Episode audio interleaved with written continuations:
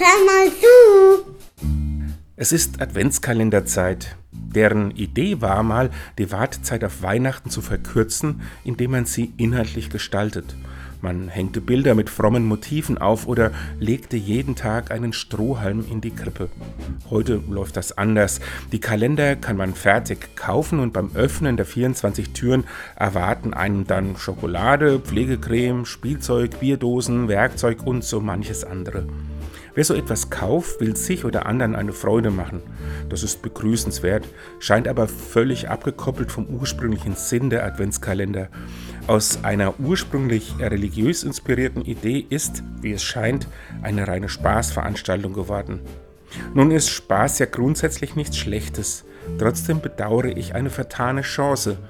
Die Menschwerdung Gottes kann uns zur Frage führen, was denn das wahre Menschsein ausmacht.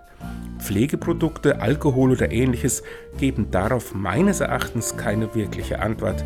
Wer dem ernsthaft nachgehen will, sollte bis Weihnachten lieber noch ein paar andere Türchen aufmachen.